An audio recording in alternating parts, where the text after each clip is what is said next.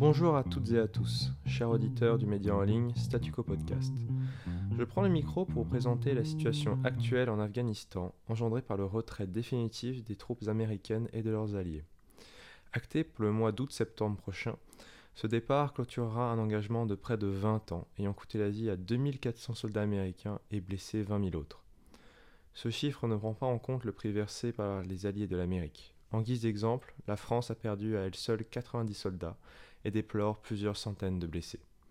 Mais encore, sur la période de la guerre, les Américains et leurs alliés auront dépensé plus de 1000 milliards de dollars en diverses aides envers le gouvernement afghan.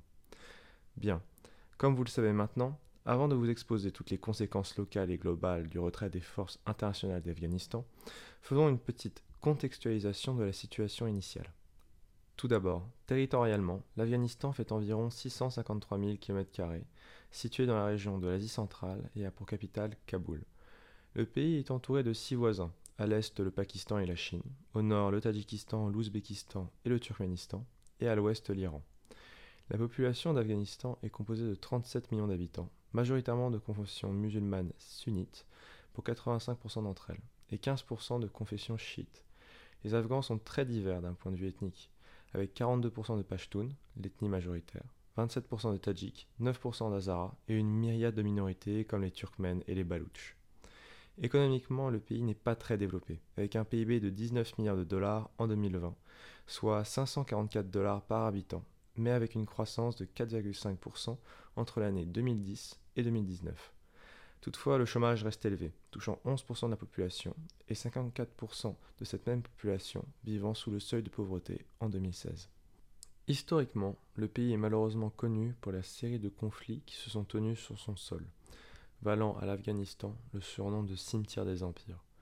En guise d'exemple, l'armée d'Alexandre le Grand, l'armée britannique et soviétique ont connu de nombreux déboires dans la région. Ces débandades sont principalement liées à la topographie très montagneuse de l'Afghanistan, rendant la pacification et le contrôle des campagnes difficiles au long cours. Maintenant que cette mise en perspective générale de l'Afghanistan vous a été présentée, intéressons-nous aux raisons de l'arrivée des forces occidentales dans le pays il y a 20 ans. Le conflit prend ses racines dans les attentats du 11 septembre 2001 sur le territoire américain. La violence de ces derniers ayant coûté la vie à près de 3000 personnes a stupéfié le monde. En réponse, le président des États-Unis de l'époque, George W. Bush, pointe du doigt Kaboul, dirigé par les talibans depuis 1994. Par ailleurs, le terme de taliban peut être traduit comme ceux qui étudient la religion. Ils sont accusés d'avoir aidé, du moins tacitement, les terroristes du 11 septembre, membres de Al-Qaïda, et son chef, le saoudien Osama Ben Laden, à se cacher et à préparer leurs attaques. L'opération militaire de représailles, initialement menée par les USA aidés par des troupes britanniques, commence le 7 octobre 2001. En quelques mois, le régime des étudiants en religion est renversé et remplacé par un gouvernement pro-américain. La suite des manœuvres militaires va s'internationaliser avec l'emploi de l'Alliance Atlantique Nord, plus connue sous le nom d'OTAN.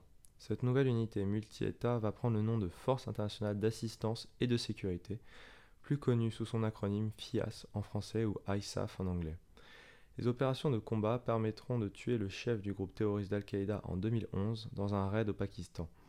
Mais la stabilisation du pays n'aura jamais lieu et le gouvernement de Kaboul n'est reconnu par la population que de manière parcellaire. Un autre point de la stratégie occidentale en Afghanistan était de réussir à faire une passation de la charge militaire contre les talibans à l'armée de Kaboul. Ces unités, sous le nom d'Armée nationale afghane, abrégées sous le sigle ANA, n'a pas eu la montée en gamme espérée par les forces otaniennes. Ceci est induit par le fort taux de corruption des cadres ou une tendance marquée à la désertion des soldats après seulement quelques mois de service. Puis encore, les forces talibanes ont pratiqué l'entrisme dans l'ANA, réduisant la confiance des armées occidentales tout au long du conflit. Ce n'est qu'en septembre 2020, sous la mandature du président américain Trump, que les premiers accords de paix vont être signés dans la ville de Doha entre talibans et gouvernement afghan. Le but de cet accord de paix était de réussir à stopper le conflit de manière diplomatique. Ainsi, un partage du pouvoir au moment du départ des dernières troupes américaines devait avoir lieu.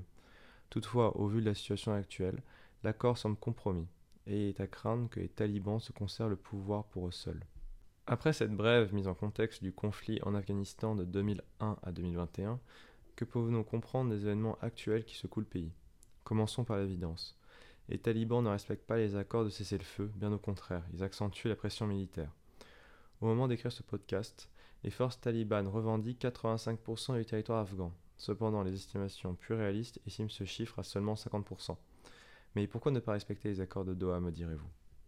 Eh bien, plusieurs théories existent, mais l'une d'entre elles serait que les talibans souhaitent faire une démonstration de force afin d'affirmer leur suprématie face à toute contestation intérieure. Mais il reste contestable que les grandes villes du pays, comme Kaboul, Herat ou Mazar-i-Sharif, ne tombent entre leurs mains dans l'immédiat. Ceci est dû au fait que les régions urbaines ne sont pas le cœur de vie des talibans. En effet, les populations de milieu rural lui sont beaucoup plus favorables. Mais encore, un combat contre l'ANA, même affaibli dans les villes, pourrait tourner à leur désavantage.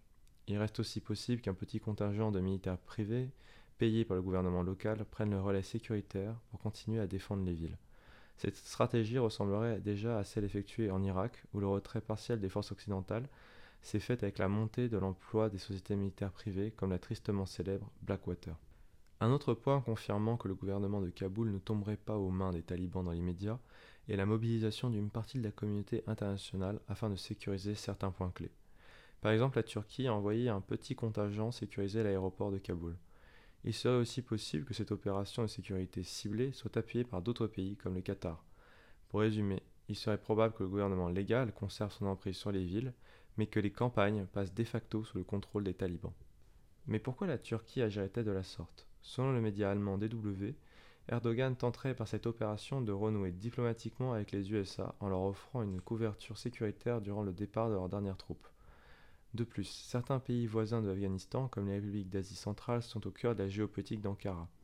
Ainsi, la perspective d'une force turque de stabilisation de l'Afghanistan permet de faire gagner des points diplomatiques au gouvernement d'Erdogan dans la région. Un autre effet majeur engendré par l'explosion de violence est la migration d'une partie du peuple afghan en dehors de ses frontières. En effet, la population craignant des représailles de la part des talibans fuit leur pays. Le nombre de candidats à l'exil n'est pas encore connu, mais une crise migratoire est à craindre. De plus, si elle se produit, le flux de migrants risque d'être difficilement gérable par les pays voisins, mais encore les États de l'UE, avec la montée du populisme et la situation sanitaire, risquent d'être réticents à ouvrir leurs frontières aux déplacés de guerre. Par conséquent, le risque migratoire massif est très probable et il est à craindre que des milliers d'Afghans soient réduits à vivre dans des camps de déplacés pour de nombreuses années. Plus encore, les instances internationales comme l'ONU sont focalisées financièrement et matériellement par la lutte contre la pandémie. Ainsi, une nouvelle charge, comme celle des déplacés afghans, risquerait de ne pas être soutenable même pour les plus grandes institutions. Pour conclure, les 20 années de guerre en Afghanistan auront coûté à l'Amérique et à ses alliés de nombreuses vies et une dépense financière faramineuse pour un résultat proche du retour au point de départ. Mais encore, le peuple afghan a lui aussi payé le prix de la guerre, avec plus de 100 000 morts selon les estimations. Par rapport au futur du pays, rien n'est moins certain. En effet, le gouvernement pourrait se maintenir dans les villes, mais les campagnes sont quant à elles définitivement passées aux mains des talibans. Il est aussi probable que les pays limitrophes de Kaboul soient déstabilisés par la présence d'extrémistes religieux directement à leurs frontières dans l'avenir. Ce qui est malheureusement presque certain, c'est la création d'une crise migratoire qui s'avérera difficilement gérable par les pays occidentaux ou à l'échelle internationale. C'est ici que s'achève ce podcast. Je vous remercie d'avoir écouté tout au long de cet épisode. On se retrouve comme d'habitude la semaine prochaine pour un nouvel épisode du podcast d'actualité. D'ici là, portez-vous bien et n'hésitez pas à nous contacter sur nos réseaux LinkedIn ou Gmail pour nous faire part de vos retours.